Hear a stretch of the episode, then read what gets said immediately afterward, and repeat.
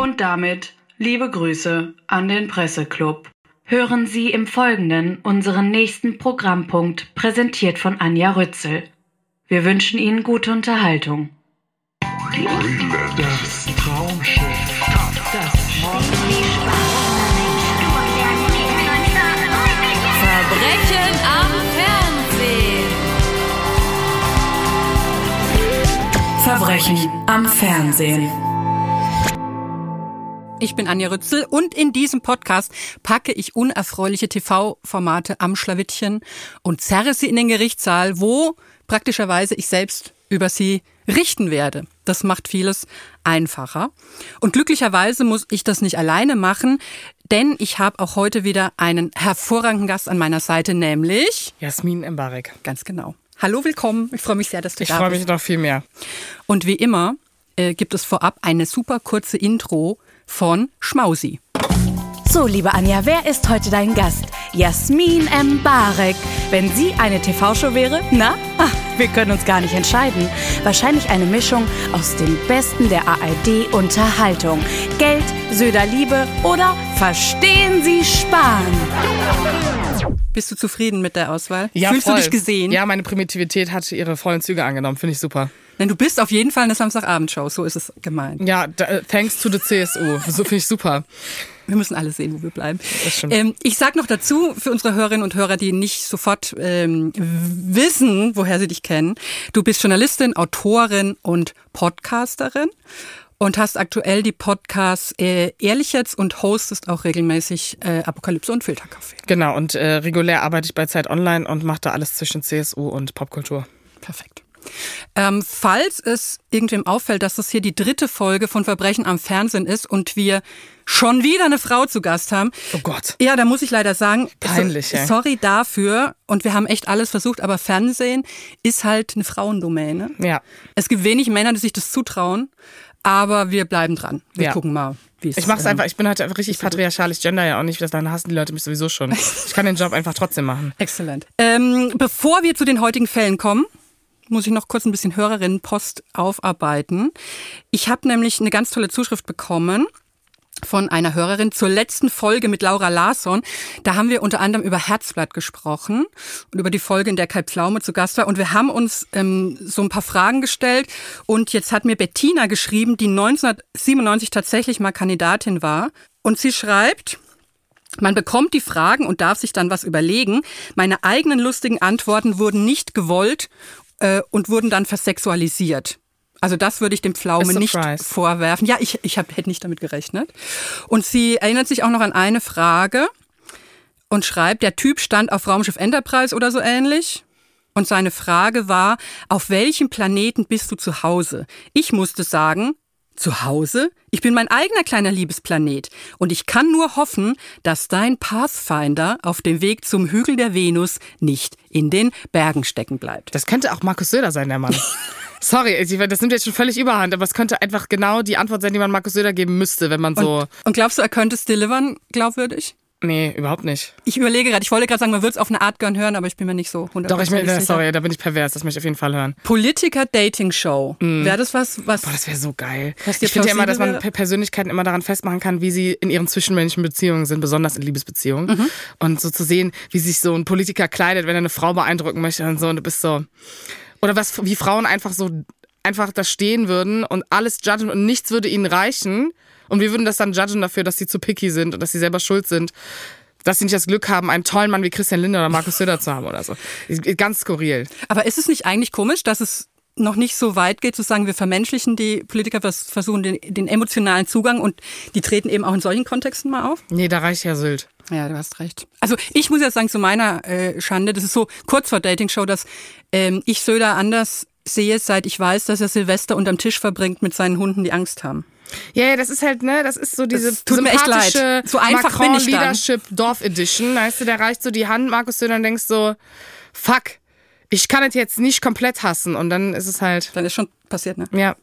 Bevor wir jetzt noch weiter abdriften, ähm, Genau, noch ein Hinweis von hier Bettina, die mir geschrieben hat. Sie hat nämlich noch hinzugefügt, dass sie in dem einzigen Jahr zu Gast war bei Herzblatt, in dem, du siehst, wie ich mit der Brechstange versuche, von Söder wegzukommen. Es gelingt. Ähm, sie war in dem einzigen Jahr zu Gast, in dem Hera Lind Herzblatt moderiert hat. Das ist eine Trivia-Frage, mit der man durchaus 500 Euro, denke ich, gewinnen könnte bei Wer wird Millionär. Voll. Also weil ich hatte das auch äh, völlig verdrängt. Und sie wurde dann auch noch schön, äh, naja, halbwegs, weiß ich nicht, angedemütigt von Hera Lind, weil sie wurde tatsächlich gewählt von dem Fragesingle. Und die Bettina hatte damals so einen richtigen Buzzcut, also sehr kurze Haare. Und Hera Lind hat dann zu diesem Single gesagt, zu dem Typen, der sie ausgewählt hat, ich hoffe, sie stehen nicht auf Dauerwelle. Die gute alte Zeit. So, und damit äh, springen wir direkt ein in unsere aktuellen Fälle. Wir haben wie immer drei Fälle, ein aktuelles Verbrechen, äh, in das wir direkt mal einsteigen. Es handelt sich um Dr. Nice. Das ist ein klassischer Fall von Herzkino im ZDF. Oder wie das ZDF selbst sagt, eine zweiteilige komödiantische Medical-Serie. Lief im April und könnt ihr noch in der Mediathek nacharbeiten. Da, wie im Herzkino oft üblich, die Handlung extrem kondensiert und komplex ist, lese ich jetzt einfach mal vor, was das ZDF selbst über seine Serie sagt. Dr. Nice ist Frauenschwarm und Starchirurg bis ein Unfall seine rechte Hand versteift. Ein Erbe führt ihn an die Flensburger Förde und zu Tochter Lea, von der er gar nichts wusste. Ich füge ein, weil sie ein One-Night-Stand vor 16 Jahren war. Ihre Mutter ist inzwischen tot und deren Lebensgefährtin will Lea nun adoptieren. Er muss einwilligen und will danach eigentlich sofort wieder abreisen. Das ist ein Haufen Action. Das ist die Dr. Nice Origin Story und hier steigen wir jetzt ein. Um mal zu gucken, was der Dr. Nice so für ein Typ ist, hat mein Verbrechen am Fernsehen Star-Schauspiel-Ensemble eine Szene nachgespielt, in der Dr. Nice gerade dem Freund seiner 16-jährigen Tochter ins Gewissen redet. Wie es halt normal ist, ne? 16 Jahre nicht da gewesen, er tritt auf Ja, ja. und kümmert sich um die Sachen. Wir, wir hören mal rein. Bist du allein hier? Ja, mein Vater muss ein Boot an einen Kunden überführen und Lea. Lea hat hoffentlich mittlerweile mit dir Schluss gemacht. What? Szene im Aufzug, im Hintergrund ältere Dame, eine Ärztin, die alles mit anhört. Sie guckt dumm aus der Wäsche. Junge, du bist doch ein cooler Typ. Was ist denn bitte so schlimm daran, ein Kondom zu benutzen? Hey, das ist eine Frage des Respekts, dass man sich gegenseitig die Verantwortung beim Sex teilt. Fahrstuhltür geht auf. Ein Rollstuhlfahrer plus Pflegerin kommt noch hinzu. Na klar, hat er einen Gipsarm. Hören Sie, ich respektiere Sie. Aber ich habe meine Gründe. Die da wären? Pass mal auf, was auch immer du denkst oder glaubst oder meinst glauben zu müssen. Ich will einfach nur, dass du drüber nachdenkst. Ist das okay? Ja, klar. Klar, okay. Fahrstuhltür geht erneut auf. Dr. Nice und Kai verlassen den Fahrstuhl. Hör mal, Kai, ich mag dich. Wir haben alle unsere Triebe. Und dann ist man im Moment und denkt nicht drüber nach und schwupps, dann ist auf einmal das Mädchen schwanger. Und die hat dann das Problem. So wie bei Ihnen? Dr. Nice! Ich habe Ihnen schon auf die Mailbox gesprochen. Schmidtke stellt sich quer. Er will die OP nicht erlauben. was ist dein Scheiße. erster, was ist dein erster Eindruck von Kommunikationsgenie Dr. Nice? Ich, also ich finde irgendwie geil, dass die Szene so ein bisschen zeigt, dass okay, so ein bisschen patriarchale Reflexion gibt es irgendwie, aber also dieses Sie stellt sich dahin, du bist selber ein Fuckboy und dann sagst du irgendwie, man soll ein Kondom benutzen und erwartest nicht, dass da eine schnippische Antwort darüber gibt, weil er ist ja mit der Tochter zusammen, die du auch irgendwie, also er sagt, Dr. Nice sagt ja auch, ja, das ist dann das Problem von der Frau. Er sagt es ja, dass sie dann das, dass das Mädchen hat dann das Problem. Ey, wie irre ist es bitte? Es ist, es ist so ein bisschen, es zieht sich bei dem Format wirklich total durch, dass man merkt, es wird krampfhaft versucht, irgendwas zeitgemäß und gut zu machen, aber es wird mit Karacho und mit dem Arsch sofort wieder eingerissen. Ja, komplett. Ich, manchmal habe ich ja so ein Fable für so hotte Ärzte Mitte 40. Im aber, realen Leben oder in äh, Serien? Das möchte ich nicht vertiefen, aber. in ähm, Serien. Da denke ich so, das, das, da macht auch der Dialog alles kaputt. Also auch wie die echte Stimme von dem Typen übrigens klingt. Das ist jetzt ein bisschen. Es ist schon recht ähnlich, aber finde ich. Das, Ja, Also voll. mein Ensemble ist auf naturalistische Darstellung eigentlich. Das ist wie wenn du, das ist, ist so eine Art Mann, der dir im Bett dann so zuflüstert, dass du gerade einen Rechtschreibfehler gemacht hast oder so. Das ist, ich finde das ganz, ganz schlimm. Das sollte eigentlich das ZDF in seine Beschreibung mit reinnehmen. Ja. Ich finde, das ist eine sehr gute Charakteristik. ähm, ich muss vielleicht noch erklären, der Dr. Nice heißt nicht nur Dr. Nice, weil er einfach ein jugendlicher Typ ist, sondern er heißt Moritz Nice, also N-E-I-S-S. Man könnte sagen, es ist total abgeschmackt, aber Ich erzähle kurz eine Geschichte aus meiner Hotte Ärzte um die 40 Lebensgeschichte. Ich hatte mal einen Psychiater vor vielen Jahren in Stuttgart, weil ich so Angst hatte. Also das war der Anlass, warum ich ihn vor allem aufgesucht habe. War natürlich noch viel mehr im Argen. Ich hatte so Angst, ähm, Briefe aufzumachen. Also so weit, dass es schon wirklich äh, Ja, ja. Ne? Wir verstehen, wir verstehen verstehen uns. uns. Und dann habe ich also einen Termin bei einem Psychiater bekommen und dieser Psychiater hieß Dr. Post. Ist das nicht irre? Das ist wirklich irre. Aber das, das entschuldigt nicht Dr. Nice. Das macht es, Nicht? also das, das unterstreicht noch mehr, dass es schlimm ist, finde ich. Weil bei dir hat es so eine Meta-Ebene, wo man so denkt, oh mein Gott, das schreibe ich in meine Essaysammlung, die dann Spiegel-Bestseller wird. Aber das ist so ein bisschen, Aha. weißt du? Ja, na, ich dachte so, es ist natürlich unfassbar abgeschmackt, Mhm. zu sagen, hey, vor allen Dingen, er wird dann auch einfach so Hey Nice genannt, so wie Hey House und so. Ja, genau, dieses Hauskonzept geht halt nicht auf, weil du bist, Ja. der ist halt kein abgefuckter Typ. Nee. Der ist zu glatt auch dafür. Und dann auch dieses Flensburg und so, wo so, in welcher Realität hat dieser Ort in Deutschland diesen Strahlkraft? Also kein Hass gegen Flensburg, aber ich hoffe, da sind andere, also sind bessere Männer als Dr. Nice unterwegs. Ja, vielleicht für die Leute, die ihn jetzt nicht optisch vor Augen haben. Das ist Alexander Skarsgård in deutsche Version. Ich musste sofort dran denken, wenn ich die finanziellen. Mittel hätte, äh, würde ich den äh, mir einkaufen, den Dr. Nice Darsteller, um mit ihm jetzt so eine Dystopie zu produzieren, ähm, wo Matthias Schweighöfer in einer Altersversion gespielt wird von ihm.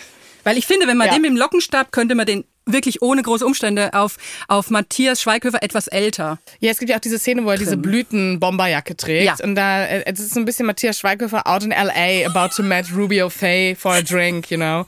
Ja, das trifft ziemlich gut. Genau, weil Dr. Nice hat eine extreme Neigung zu Bomberjacken. Warum? Welcher Stylist hat das angeordnet? Er trägt eigentlich nur Bomberjacken, wenn er nicht Arztkittel irgendwie trägt. Und zwar in allen möglichen Farben. Es ist fast so ein bisschen wie so eine Stimmungsring, nur als Bomberjacke. Bomberjacke. es ist so ein Typ, äh, das sind wie diese Ärzte auf Twitter, die kein Profilbild haben, aber genau so ein Typ sind und die das aktuelle Geschehen so kommentieren und zwischendurch ohne Gesicht so ein Foto von ihrem Outfit posten und dann so ein korallfarbenes Shirt anhaben mit so einer hellrosanen Chinohose, weißt du? Es ist auch ein bisschen Ulf Poschert mit Bomberjacke, Oh, das ist eine krasse These. dieses Bild. Du hast das Bild auch vor Augen? Ich habe das Bild auch vor Augen, aber ich würde Ulf Poschardt eher eine militärfarbene Ja. Jacke zu. Ja, der würde nie, der würde nie so eine orangene oder hellblau trägt er auch Nee, einmal. der also Dr. da fährt er schon genug Stil, das muss man ihm lassen. Da hast, da hast du recht. Naja gut, also ihr seht, es gibt viel, was man dem Dr. Nice komplett zurecht vorwerfen kann. Ich habe eine kleine Anklageschrift vorbereitet, die ich mal verlese, um so meine Hauptangriffslinie mal klar zu machen. Dr. Nice verwusste Themen, die im Herzkino eher selten stattfinden. Zum Beispiel weibliche Genitalverstümmelung. In deren Windschatten werden jedoch weiterhin komplett schamlos die für solche Schmonzetten üblichen logistischen Klopper und Hanebüchigkeiten abgefackelt, sodass diese relevanten Themen am Ende schmalzbesudelt und ausgenutzt als Belege für pseudo-zeitgemäße Alibi-Deepness dastehen. Eine besondere Schwere der Schuld erkenne ich darin, dass in einer Folge der grässlichste Bonding-Moment zwischen zwei zwerghahnhaft verfeindeten Männern zelebriert wird, der vielleicht jemals im deutschen TV zu sehen war. Sie basteln zusammen einer verstümmelten Frau eine neue Vulva. Ich muss selbst kurz durchatmen. Ja, ich, es- man muss wirklich durchatmen. Es, es klingt jetzt so kondensiert total übertrieben. Das ist wie der neue Live-Rand-Roman oder so. das ist wirklich, also, das ist too much, I'm sorry. Wie stehst du dazu? Ich war im ersten Moment, ich will nicht sagen, ich war jetzt erfreut, dass das Herzkino sich dem Thema weibliche Genitalverstümmelung annimmt. Aber es ist zumindest erstmal überraschend. Und oft sind ja diese, diese Schmonzgeschichten so total aus der Zeit gefallen und überhaupt nicht verankert, weil sie einfach natürlich mit dem Leben nichts zu tun haben. Wo ich so dachte, na gut, da versucht man Ja, aber es ist auch so ein bisschen Saviorism wieder, ne? Ja. Und dann, äh, dass die Frau das dann auch nicht hinkriegt in dem OP und dann kommt zwar der Kenneck-Arzt, aber geleitet vom weißen Star, der dann diese Vulva rettet und man ist so, und natürlich hat die Frau auch das, die, den Lappen abgeklemmt. Das Gut, wir sind jetzt natürlich schon in, inseiterisch unterwegs. Der Lappen hat uns schon viel beschäftigt. Ich kann ja noch mal kurz rekapitulieren, äh, was, was die Sachlage ist. Also der Dr. Nice landet ja in, äh, Flensburg war's. Und ähm, man kennt, also man, wenn man schon einmal Herzkino gesehen hat, ahnt man, was passieren wird. Er kommt eigentlich, um gleich wieder zu gehen. Ja, natürlich. Weil er in Sydney eigentlich einen Termin hat, damit seine steife Hand vielleicht doch wieder repariert wird und er weiter äh, Starchirurg sein kann. Und da denke ich halt auch so, ne, wieso erspart ihr uns nicht diese zwei Folgen hin und her meandern, dieses Should I stay or should I go Getue und dann äh, es ist ja vollkommen klar, dass er bleiben wird. Weil nahe Flensburg braucht man dringend auch einen neuen Hausarzt und so, wo ich so denke, dass man weiß es doch eh. Also ich wünsche mir dann schon fast, dass er einfach abreißt und alles Nee, es zurücklässt. Aber er findet dann immer mehr äh, Bindungen und, und bleibt dann am Ende doch. Und so wird's also nicht nur eine kurze Stippvisite. Es ist halt auch, es ist auch so unrealistisch, weil so viel passiert. Ja. Der braucht halt zwischendurch safe einen Bali-Retreat. Ja. So mit seiner Gehaltsklasse. So, als ob der das so einfach durchzieht. Der ist dann so, nach dieser toughen Decision, muss erstmal, muss er erstmal einen Retreat machen, braucht er kurz, kurz einen Heli nach L.A. oder Ja. einen Heli nach, keine Ahnung, auf irgendeine fucking Insel in Frankreich oder so. Genau, es passiert nämlich, es sind nur anderthalbstündige Folgen, zwei Stück, und es passiert so viel, ähm, dass wir das jetzt gar nicht dramaturgisch alles darstellen können. Deswegen würde ich mich jetzt mal auf diese, tatsächlich auf diese Genitalverstümmelungsszene Szene konzentrieren. Also um den Dr. Nice noch mal ein bisschen besser zu charakterisieren, es ist eigentlich ein richtiger Saubeutel. Er ist hier der Superstar, er kann überall reinmarschieren in die Hotelküche oder ins Krankenhaus, wo er gar nicht arbeitet und nimmt sich, was er will und ruft äh, willkürlichen Frauen seine Kaffeebestellung zu, obwohl die gar keine Sekretärin sind und so. Also er ist so ein richtiger Vollarsch eigentlich. Ne? Aber er ist halt auch ein super toller Arzt. Natürlich. Ähm, und jedenfalls trifft er in diesem Hotel äh, die Küchenchefin. Die ist indischstämmig, aber in London aufgewachsen und aufgrund von verschiedenen äh, Irrungen über eine Blasenentzündung ähm, gesteht sie ihm also, sie wurde genital verstümmelt als Kind. Und jetzt geht's drum, da eine Rekonstruktions-OP zu machen, die der Dr. Nice selbst natürlich mit seinen Fingern nicht leisten kann. Und also trainiert er jetzt die Urologin im Krankenhaus, dass sie die OP ausführen kann und er würde sie quasi wie so ein Live-Tutorial steuern. Und möchtest du die Szene erzählen, wie sie das üben? man sagt ja mal so, öffentlich-rechtliche Kritik ist eigentlich oft nicht berechtigt, aber an der Stelle habe ich einen, und zwar, es wurden 50 Äpfel für eine Szene verwendet, in der sie dann lernt, diesen Apfel zu schnitzen. Und er das natürlich am Anfang ja auch versucht. Ähm, und diese Äpfel dann in so Papierkorb landen, mit so einer kleinen Spalte rausgeschnitten. Und ich sehe schon meine Mutter mit so einem Pantoffel hinter mir laufen. So, wenn ich ein Stück zu viel Schale abgeschnitten habe, dann kommt mein Klassenkampf auf. Dann bin ich so, nee, das schmeißen wir nicht weg. Genau, also es ist total absurd. Der Dr. Nice und die Urologin, die einfach noch nie so eine OP durchgeführt hat, sitzen am Schreibtisch und haben vor sich sinnlos viele Äpfel, irgendwie, weiß ich nicht, 30 Äpfel, 50 Äpfel. Und sie führt das Skalpell geleitet von den Worten von Dr. Nice und schneidet aus jedem Apfel wirklich nur eine Spalte auch raus, dass man so denkt, ach ja, eigentlich ganz einfach so. Das ja, weibliche Genital, ja, ne? nee, nee, also die Einfachheit, als würdest du so dieses genau, genau Zentimeter genau, ohne dass du es vorher aufmalst, so einen perfekten Cut rausschneiden und dann das einfach rekonstruieren, als wäre das so ein Töpferkurs. Ja, vor allen Dingen das Rausschneiden ist ja das eine. Aber wo man so denkt, so eine OP stelle ich mir jetzt doch minimal komplexer vor. Also die eine Frau liegt aufgebockt, die andere Frau Ach so, versagt. ja, ja. Alle Frauen versagen. Alle sorry. Frauen versagen. Und jetzt ist es so, der Oberarzt von der, von der Klinik ist ein alter Erzfeind des Dr. Nice. Und, die natürlich sind, Kanake, wie wir eben schon. Genau. Ne? Das ist das Wichtigste, finde ich. äh, und die sind verfeindet miteinander, was auch gar nicht albern ist, weil der Dr. Nice dem Oberarzt ähm, im Studium eine Frau ausgespannt hat. Das sind natürlich Gründe, die jahrzehntelange Feindschaften absolut rechtfertigen. Ja, aber so, das ist ja wirklich das Realistischste an dieser Ja. Sendung, ne? Dass man da gegenseitig voneinander angepisst ist. Aber es ist natürlich super, dass natürlich der weiße Alexander Skarsgård ihm die Frau ausgespannt hat und so. Klar. Finde ich super. Andersrum wäre es nicht plausibel. Nee, wäre es überhaupt nicht plausibel. Und jetzt sieht der Arzt, schaut durchs Schaufenster quasi von außen zu, wie die Frau, Urologin, die, die Apfelschnitzerin, versagt, weil der Druck dann doch sehr groß ist, überraschenderweise an einer echten Vulva zu operieren, statt Apfel zu schnitzen. Aber wie auch, warum kommt er da vorbei? Ja, die gucken so ein bisschen zu, als wäre das so eine Vorführung. Ne? Ich weiß gar Ja. nicht, ich, ich, es wäre mir unangenehm, wenn ich jetzt wüsste, ich werde operiert und äh, irgendwelche Passanten können dann äh, können da von draußen zugucken. Während ich eine neue Vulva äh, gebastelt krieg. Und äh, dann sieht aber natürlich der, der verfeindete Oberarzt, dass die Urologin es nicht bringt. Gefailt hat, ja. natürlich. Vor allen Dingen ähm, es ist relativ unspektakulär. Ne? Ich dachte erst, die Urologin fällt jetzt so halb ohnmächtig vom Hocker. Nee, wir merken das. Das war, das waren dann 0,5 Sekunden. Weißt du, seine Scheißsätze, mach mal hier, da, A, B, A, B, C, D, E, F, G, links, rechts. Und dann kippt sie so weg. Alle gucken so kurz, die knallt im Kopf nach vorne. Und dann ist es vorbei. Und dann steht sie einfach auf und geht aber auch so weg, als geht sie das alles gar Ja. nicht an. Es wird auch nie wieder thematisiert, wie bescheiden sie ist. Ja. Und dann stürzt aber eben der, der Chefarzt von außen rein, der gar nicht das Apfeltraining durchlaufen hat. Nee. Ne? Also er hat noch Völlig unqualifiziert. und kommt rein und äh, schafft es dann aber, ähm, gecoacht von Dr. Nice, also diese, diese Re Rekonstruktions-OP herzustellen, was uns eigentlich doch nur lehrt, erstens, Männer kennen sich am allerbesten aus Ja. mit untenrum bei Frauen und so kompliziert äh, ist so ein weibliches Geschlechtsorgan, kann es ja nicht sein. Ne? Nö. Eigentlich, Genau, seine, ne? sein, sein Teil der OP hat dann vier Sekunden gedauert. Fand ich auch super. Ja. Zeigt, wie kompetent er ist. Also ist das was, wo du sagst, dringend mehr davon und das nächste Mal vielleicht noch aktuellere und brisantere Themen, die er Also- vielleicht kurz klären könnte. Ich bin ja immer, ich finde ja immer so, ähm, ich finde Sexszenen gut und es gibt in der keine Sexszenen. Da bin ich so ein bisschen, wenn das nicht delivered wird, kann man es sein lassen, bin ich ehrlich. Ähm, aber so vom Konzept her ist natürlich schon krass Guilty Pleasure, weil man sich so dran aufhängen kann und halt jede Minute etwas Neues delivered zum drüber aufregen.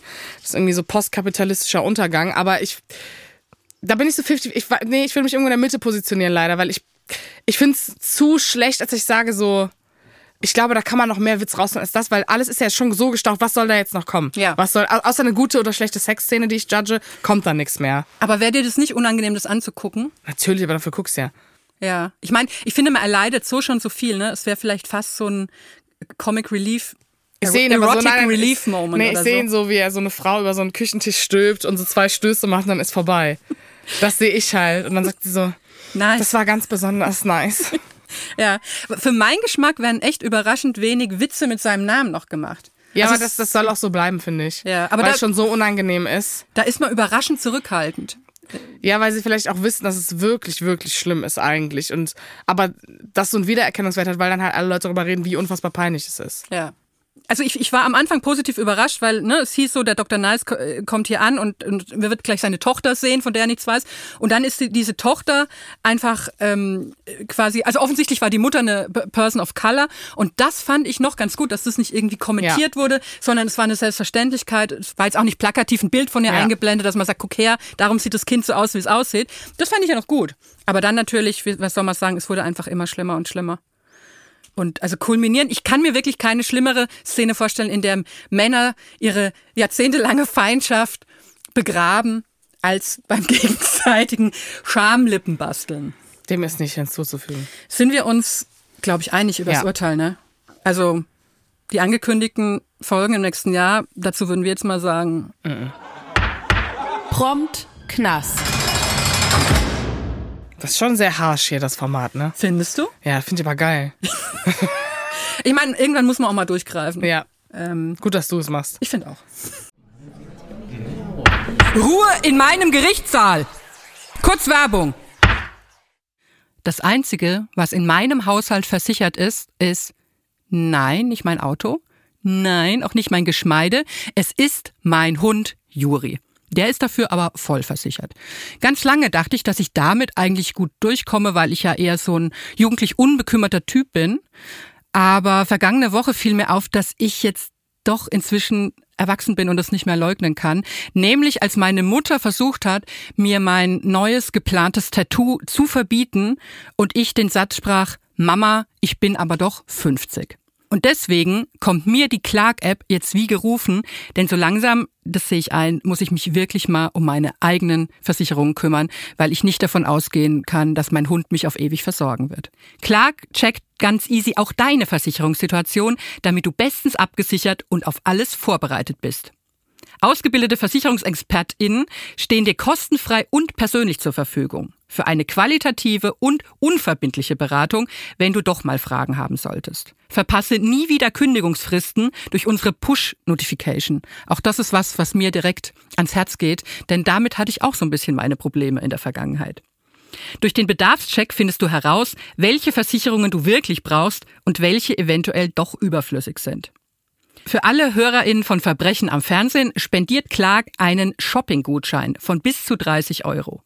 Ihr müsst dafür einfach nur die Clark-App runterladen oder direkt auf die Webseite gehen. Das ist clark.de für Deutschland oder goclark.at für Österreich und bei der Registrierung den Gutscheincode Fernsehen eingeben. Wenn ihr eine bestehende Versicherung hochladet, sichert ihr euch einen 15 Euro Shopping-Gutschein für Brands wie Apple, Zalando, den App Store und viele mehr. Wenn ihr zwei Versicherungen hochladet, bekommt ihr sogar einen 30 Euro Gutschein. Alle Teilnahmebedingungen und die genauen Infos findet ihr in den Show Notes. Ruhe. So, als zweiten Fall bringt ihr immer mein Gast was mit und zwar entweder ein Guilty Pleasure, also was Schmuddeliges, das aber trotzdem irgendwie eine geheime Attraktion ausübt, oder ein Gasthass. Und was hast du mitgebracht? Guilty Pleasure. Und zwar Take Me Out. Aber nicht die ähm, neue Version mit Jan Köppen, sondern ein paar alte Folgen, die noch von Ralf Schmitz moderiert wurden. Okay, da bin ich, da bin ich auch noch halbwegs im Thema. Für die Leute, die das noch nie Ja. gesehen haben, das Prinzip. Also es sind immer 30 Singles und eine Person, die reinkommt, die ein Date sucht und die dann von sich erzählt. Und diese 30 Menschen stehen vor so, vor so Tresen mit so einem Buzzer drauf und es werden Videos eingespielt, es wird mit dem Moderator geschnackt und währenddessen drücken dann ganz viele Frauen den Buzzer, weil, keine Ahnung, er ein zwei Zentimeter so großes Ohrläppchen hat oder so. Also die, die sind so in einer Reihe aufgereiht so ein, und, und, genau, ne? so ein Halbkreis. und lernen den, den Mann, der das Date sucht, quasi immer besser kennen Ja. und können dann im Verlauf dieses Kennenlernens entscheiden, "Ugh, will ich nicht oder will ich? Und dann können sie sich rausbuzzern. Genau, es ist also äh, immer besser kennenlernen, ist natürlich sehr groß gefasst. Es ist sozusagen Ja. die Selbstinszenierung der Person, die da äh, kommt. Es sind dann so kurze Videoausschnitte, die die dann beim Skaten oder privat oder wie er mal kocht oder wie sie, keine Ahnung. Ähm, und äh, wenn alle gebuzzert haben, ist halt vorbei, dann muss die Person halt gehen, hat die kein Date. Also es gibt's auch manchmal, ne, dass keiner will und dann Genau. werden die Und absolviert. im besten Fall gibt's halt am Ende, nachdem alles gelaufen ist, sind dann, keine Ahnung, zwei, drei Frauen zum Beispiel übrig und dann muss der, muss der Single-Mann die rausbuzzern, Step by Step, die er selber kacke findet. Und dann gibt es am Ende ein Date. Es passiert aber halt einfach ziemlich oft, dass Leute vergessen haben zu buzzern und der Buzzer kaputt ist in der Sendung. Deswegen, das Konzept geht einfach so nicht auf. Aber ich hab, äh, ich gucke das ziemlich gern. Mhm. Jedes Mal, wenn, äh, warum Frauen zwischendurch buzzern. Weil es für mich, also ich finde das soziologisch, ich finde es so interessant, weil Mhm. also der Punkt, er, du meinst, was ist der Punkt, wo die Frauen dann entscheiden, "Ugh, Genau. den, den will ich nicht. Er sagt vielleicht das Wort hellblau und dann buzzert schon so eine und du weißt gar nicht wieso. Du checkst es überhaupt nicht. Und dann zwischendurch wird es halt auch interessant, weil es politisch wird. Es gibt eine Szene mit einer Frau, die heißt Ines, die ist eine von den 30 Kandidatinnen und da steht halt ein Typ, von dem man noch nicht weiß, was für ein Landsmann der ist, aber man weiß von Ines, dass sie Russin ist. Und ähm, als er dann sagt, dass der Ukrainer ist, buzzert sie. Oh Gott. Und jetzt musst du dir vorstellen, ich habe das geguckt in der Mediathek und da stand halt irgendwie als Datum irgendwas von diesem Jahr. Und ich Ja. war so, erstens, dann war noch Ralf Schmitz, dann habe ich das erst nicht durchblickt. Also Mediathek noch einfach der letzte Abschaum, was so das Gefühl von was ist zeitlos und Ja. was nicht äh, sind. Und dann hat sie gebuzzert und dann sagt Ralf Schmitz als einzige Einordnung zu dem Ganzen nur, weil er, dieser Kandidat guckt auch total weird. Es, er scheint sich auch nicht viel mit dem Ukrainer sein zu befassen. Und erklärt es wahrscheinlich dadurch, dass es sozusagen der Angriffskrieg noch nicht das stattgefunden hat, aber natürlich seit 2014 dieser Krieg ja per se eigentlich schon läuft. Und dann Ja. sagt Ralf Schmitz nur, äh, da kannst du sie ja annektieren. Okay. Und, Ja, shit. und, und ich dachte in dem Moment, Okay. also ähm, Ja, aber krass. haben die Also, das vorhergesehen? ja. Also, und aber trotzdem, auch wenn jetzt der, Krieg, der Angriffskrieg jetzt eine andere Größe für uns hat und wir das anders einordnen, als wir das halt alle 2017 bis 2021 gemacht haben, Ja. so eine apolitische sehr privilegierte Überhaltung und so einen Witz zu droppen, das ist, das ist auch für Ralf Schmitz schon on the edge. Ich musste wirklich stoppen und zwei Löffel Kartoffelpüree essen, weil ich so war, nee, das ist gerade nicht passiert. Und er war auch richtig schuckes. Also man Ja. hat ihm richtig angemerkt, weil er war aber so ein Ukrainer, der so, der das nur so nebenbei erwähnt hat, wo du so merkst, seine Marginalisierung ist für ihn gar nicht so ein Ding Ja. in dem Moment. Er Ja. hat es einfach nur so erzählt. Du Ja. merkst, er ist voll unpolitisch, so interessiert Ja. wahrscheinlich gar nicht, dass er Ukrainer ist.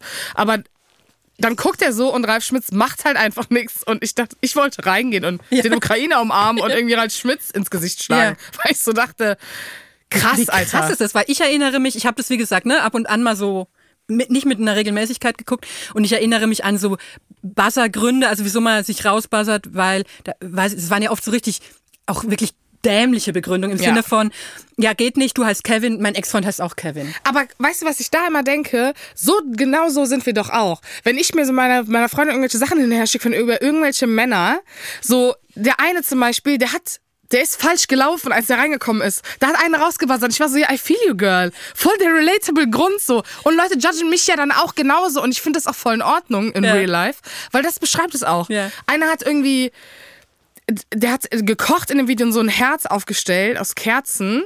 Und dann hat einer sofort auch gebuzzert. Ja, gut, das verstehe ich aber auch. Genau, und, dann- aber das, das braucht es halt. Ja, ich sehe das Format jetzt gerade nochmal komplett neu, weil also vielleicht ist, du- das überzeugt mich jetzt so ein bisschen, wie du das vor, ein bisschen, wie du das äh, vorträgst, weil ich, äh, also ist es eigentlich dafür, dass es so ein völlig artifizielles Daten ist, Ja. dann aber auch absurderweise sehr ehrlich, meinst du? Ja, voll, weil das, also, wenn ich durch die Kölner Innenstadt laufe, ich stehe nicht über oder unter diesen Personen, die das so machen, aber diese Art von, ich mache mich schick, ich möchte einen anständigen Mann, ich möchte, dass der maskulin aussieht, ich bin so und so sozialisiert und kann das aber nicht hinterfragen, weil ich mich nicht damit befasse, bin aber vielleicht trotzdem nicht zu dumm, aber es ist einfach nicht in meiner Sphäre, ich habe nicht dieses Umfeld. Das ist eigentlich so normal. Und wenn du auf über die Ringe gehst oder so oder irgendwo feiern gehst, das, ist, das sind genau die Art von Menschen, die gucken dich an, die beurteilen dein Äußeres, wie du lachst, wie du deine Hände bewegst, ob du anständig laufen kannst, ja, wie du atmest, ob du ein Albaner-Tattoo am Rücken hast. Und das finde ich einfach so in einer anderen Welt. Manchmal wünsche ich mir, dass ich einfach auch so ein Girl sein könnte, dass meine Aspiration im Leben wäre, weil es auch einfach ein Guilty Pleasure ist. Äh, Das ist wirklich interessant, weil ich hatte immer so ein bisschen das ungute Gefühl beim Gucken, dass es halt selbst für ein Trash-Format nochmal extra klassistisch ist. Ja, toll, weil ja natürlich. oft, äh, also ich erinnere mich an eine Szene, da hat eine Frau sich rausgebassert, weil an der Stelle, wo in diesem kleinen Einspielfilm, wo man den so ein bisschen näher kennenlernt, den Mann, äh, setzt er sich so eine Brille auf und nimmt sich ein Buch. Und dann bassert sie. Ja. Und dann fragt irgendwie Ralf Schmitz hinterher, ähm, hast du was gegen Brillenträger? Und dann sagt sie den goldenen Satz, nee, ich habe was gegen Bücher. Ich finde Bücher ganz schrecklich und ich gucke lieber Filme oder so. Ja, es gab, es, gab auch eine Finanzexpertin, der das zu blöd war, dass der Typ nicht so clever war. Und dann hat sie aber selber gesagt, ich kann mit dir kein Business gründen, weil dafür bist du zu schlau oder so. Ich war so total paradox und ich war die ganze Zeit so, was sind das für Gründe? Und dann denke ich auch so bei so bei so schlauen Frauen, dieses Framing von, wenn du Finance machst, bist du schlau. Ich hatte vorgestern ein Magazin in der Hand, äh, warum Steuern verboten werden sollen. 20 Tipps zum effektiven Steuersparen, aka das Finanzamt ruft gleich an. ähm, wo du, da, da, wo du auch wieder so merkst, ja, eigentlich auch so die Leute in unserer Bubble, wenn Ja. die halt so Finance machen oder Corporate Stuff, that doesn't mean shit. Ach, ich liebe das hier. das dein neuer Lieblingsgast. Ja, es lohnt sich jetzt schon. Ich, es gefällt mir, in welche Richtung das läuft.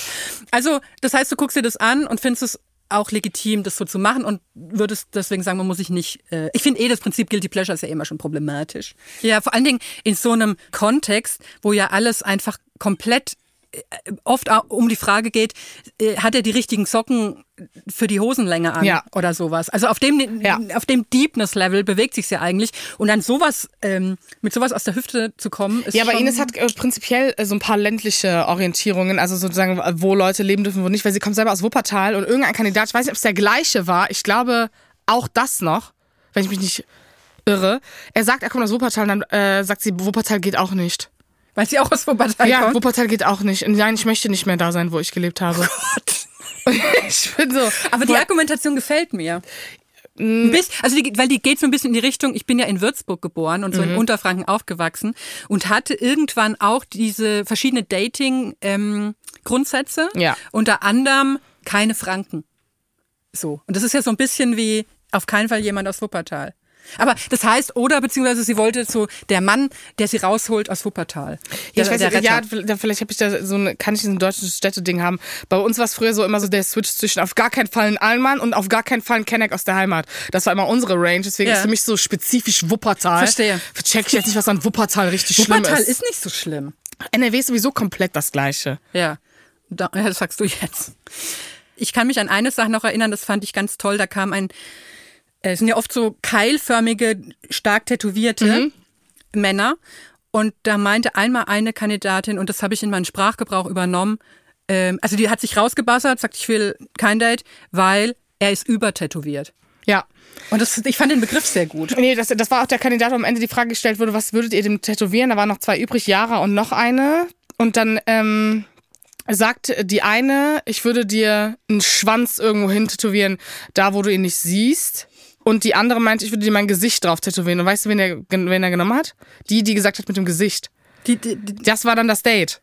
Und das war dieser übertätowierte Typ. Und ich bin so, also, und dann merkst du auch, wie geschmacklos, ich finde immer interessant zu sehen, wie geschmacklos auch diese Männer sind, ja. Der Pimmel war doch viel geiler. ja, absolut.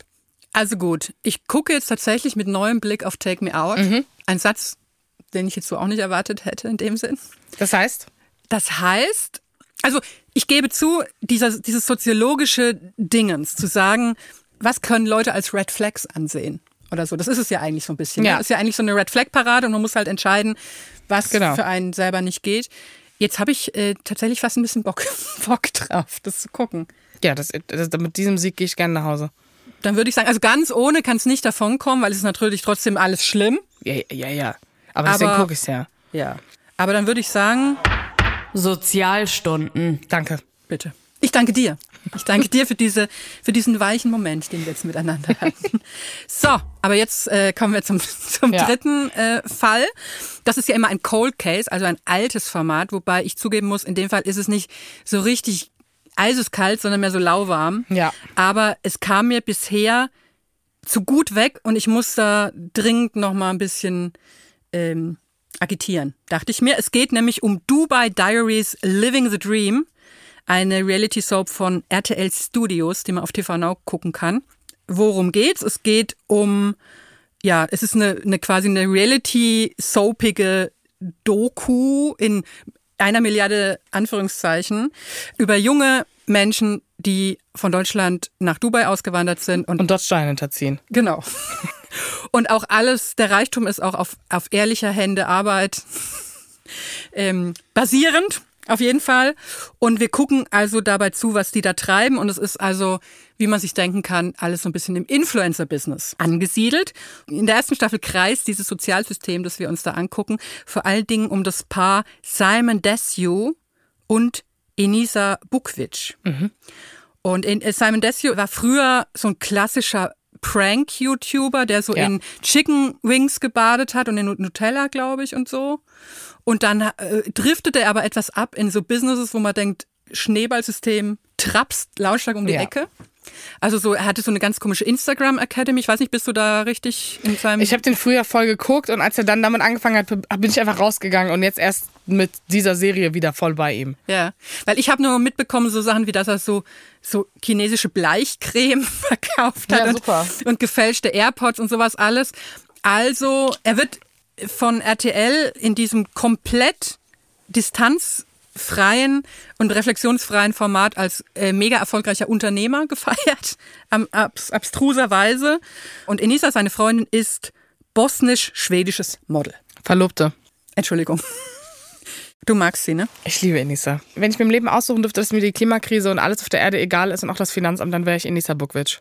Ich sorry, ich habe so, ich bin so obsessed mit dieser Frau. Die war immer so eine, mein Balkan Dream. Ich finde die einfach, die, die hat so Sass und ich mag so, dass sie so einen englischen Akzent hat und dass sie so ein bisschen tussig ist und dann aber so, ich bin voll der gute Mensch.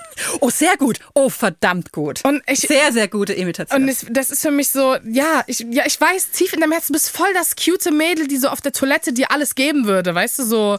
Und nein, du musst dich voll von, du musst dich von ihm trennen. Du musst das, du musst das machen.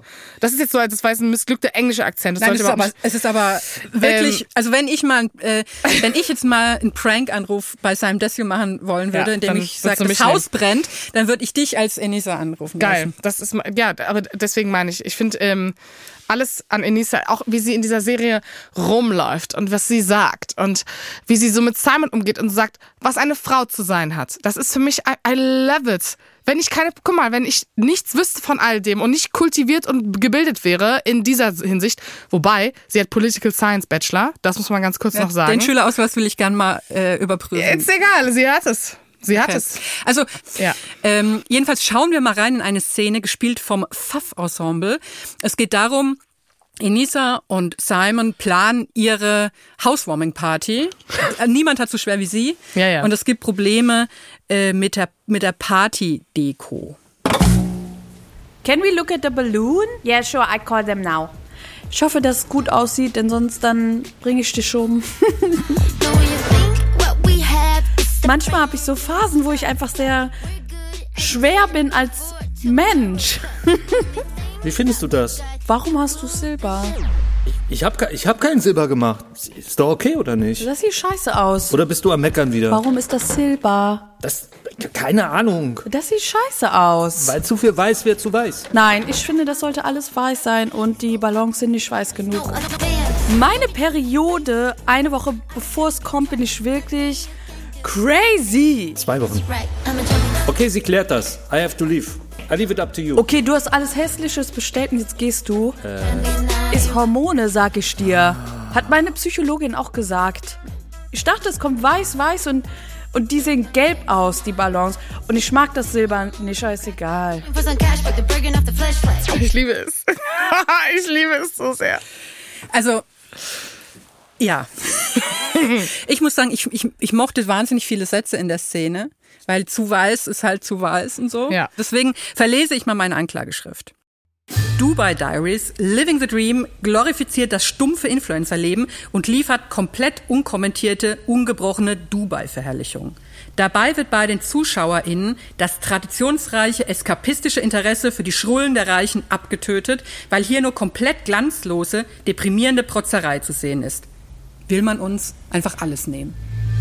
Was nimmst du dir denn? Sie sind ja extra, sie sind schon weggegangen. Also wenn ich schon nicht selber reich sein kann, was ich oft als Beleidigung empfinde, dann will ich, dass die Reichen, also vor allen Dingen diese sinnlos Reichen, die so richtig absurd reich sind, das auch nutzen für, für eine gute Reichtumsperformance. Ich beneide die nicht. Also, wenn ich früher Denver Clan geguckt habe oder Erbe der Guldenburgs oder so, dann dachte ich, ich will da auch sein. Ich will da, also mal davon abgesehen, dass es Dubai ist, ich will nicht so leben, wie die da leben.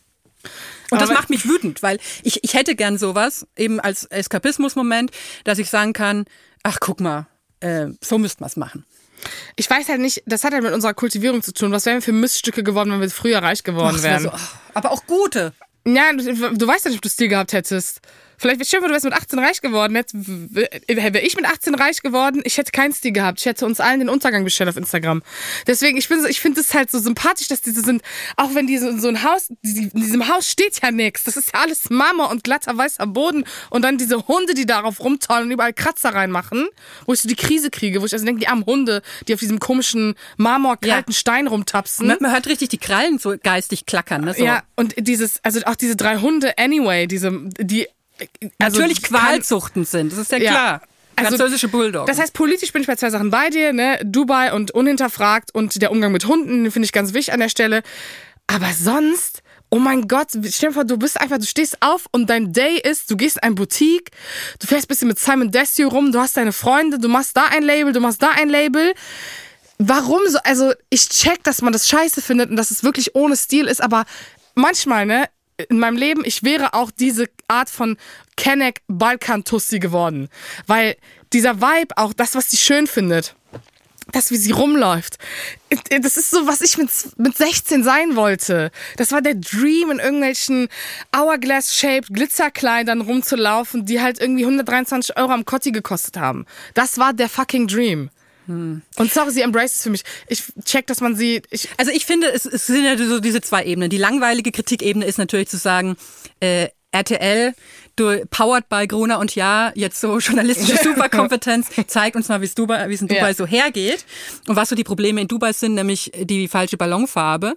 Ähm, das ist ja die langweilige Kritik. Mich desillusioniert es total, weil ich, ich gebe dir recht, es hätte eventuell nicht gut ausgehen können, wenn ich sehr früh so jung so viel Geld gehabt hätte. Vielleicht aber doch.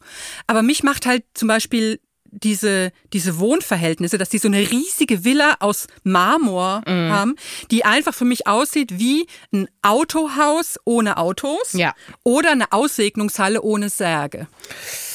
Das macht mich einfach fertig, weil ich denke, wo sind denn eure Sachen? die haben halt keine Sachen. Die haben ihre 16 Outfits, die in irgendeinem Raum drin sind. Die gehen draußen essen. Das, war, das ist halt der Punkt. Wenn du aufstehst und in deinem Marmorbad mit Good Lightning deine Vogue Make-up-Routine drehst für dich und dann irgendwie fancy aussiehst und im Wohnzimmer chillst auf deiner White Couch, die du halt auch nur drei Stunden am Tag siehst, weil du sowieso die ganze Zeit draußen unterwegs bist und dann halt ein riesiges King-Size-Bett aus obvious Gründen hast. Äh, Ja, ich verstehe es voll, es ist geschmacklos, aber okay, darf ich zwei Argumente einbringen? Bitte. Beste Szene, die geht mit ihrer Freundin, jetzt habe ich den Namen schon wieder vergessen. Aber nicht Juliana. Nicht Sebi, Sebi, die Social Media Managerin. Ja. Äh, die gehen zu diesem Star Designer aus Dubai, weil sie hat ihren zehnten Pärchentag mit ihrem Typen und sie will äh, Enisa so ein Kleid zeigen und ob sie was anprobieren will und Enis- Enisa zieht ja ein Kleid an, was super teuer ist und nimmt es nicht mit und dann hat Simon irgendwie davon mitbekommen, hat dieses Kleid geordert und überrascht zu Hause in der Marmorküche, wo die drei Hunde rumtollen, Enisa mit diesem Kleid und sagt aber, ist einfach so. Und Denise in ihrer Hotpants, in ihrer Kapuzenjacke, so richtig 2016 Hollister Girlcore, I love it, mit so einem, mit, völlig ungemacht, sitzt da und freut sich voll, packt diese Tüte aus und so, oh mein Gott, Baby! Und ist, ich liebe es. Und sie so, you really bought it? Oh my God! Und dann sagt er so, you wanna know how much it was? Und sie so, it was expensive, right? Und dann sagt er so, 38. Und ich und im Moment so, nur? Also, ja. aber dieses Weil, Kleid, weil wir, wir erinnern uns, sie hat ja bei anderer Gelegenheit schon gesagt, Rolls-Royce ist hier wie Volvo. ja. Also und von deswegen, daher, zwischendurch tun die, so, als wären 38 so voll Matsch und bei Ja. diesem hässlichen Cleopatra kulturelle Aneignungskleid, das aber, sie sieht so süß aus und sie freut sich so mit ihrer kleinen Schleppe und ist, ah, Simon. Und du bist so, okay, das Kleid ist ugly, aber you're happy. Und dann fahren die halt zu diesem Haus, das Simon gemietet hat, weil er ja obviously diesen Antrag machen möchte.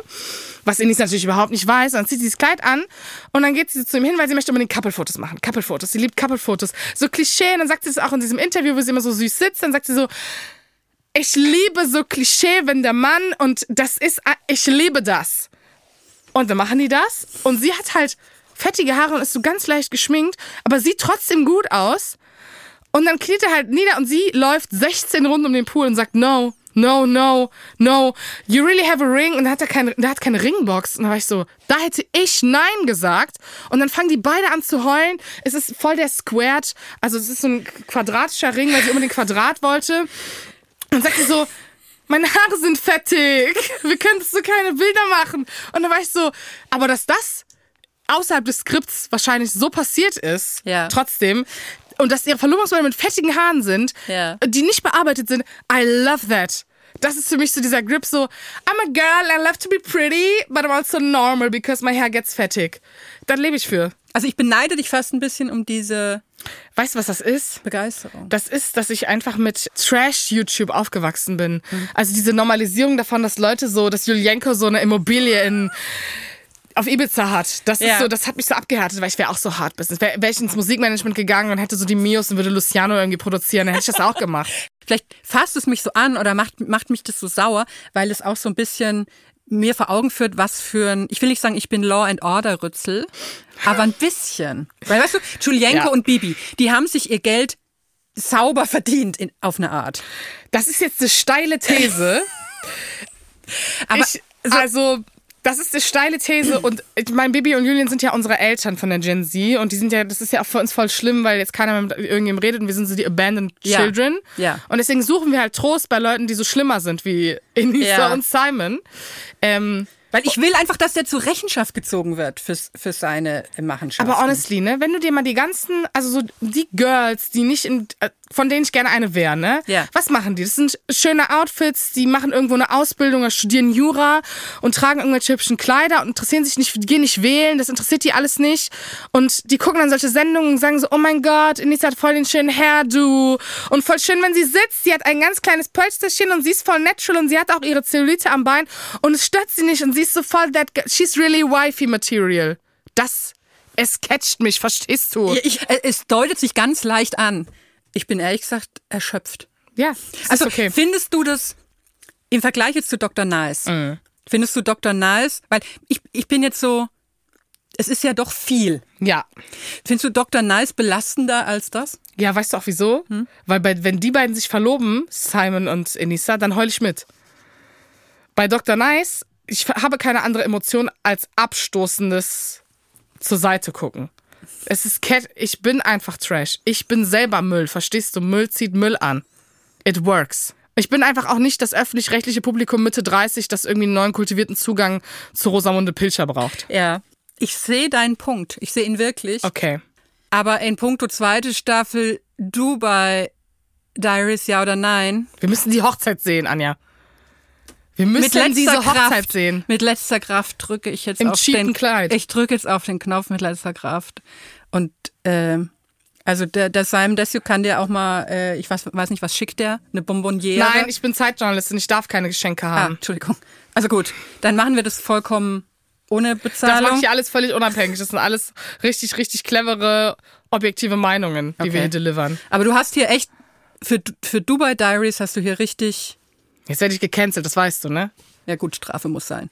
Wenigstens für dich. Und für Dubai Diaries sage ich, Bewährung. Okay.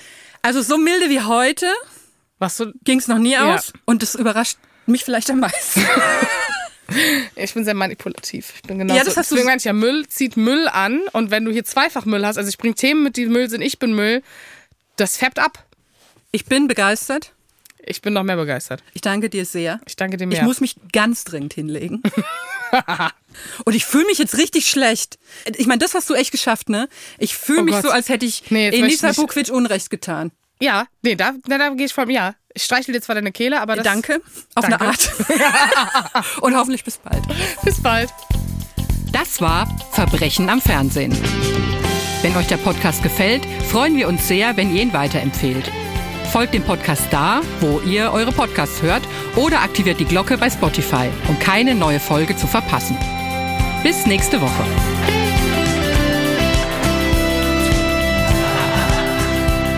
Verbrechen am Fernsehen ist ein Studio Bummens Original. Creative Producerin Inga Wessling. Produktion Laura Pohl. Executive Producer Konstantin Seidenstücker. Musik, Ton und Schnitt Christian Pfeiffer. Ein besonderer Dank an Thomas Schmidt.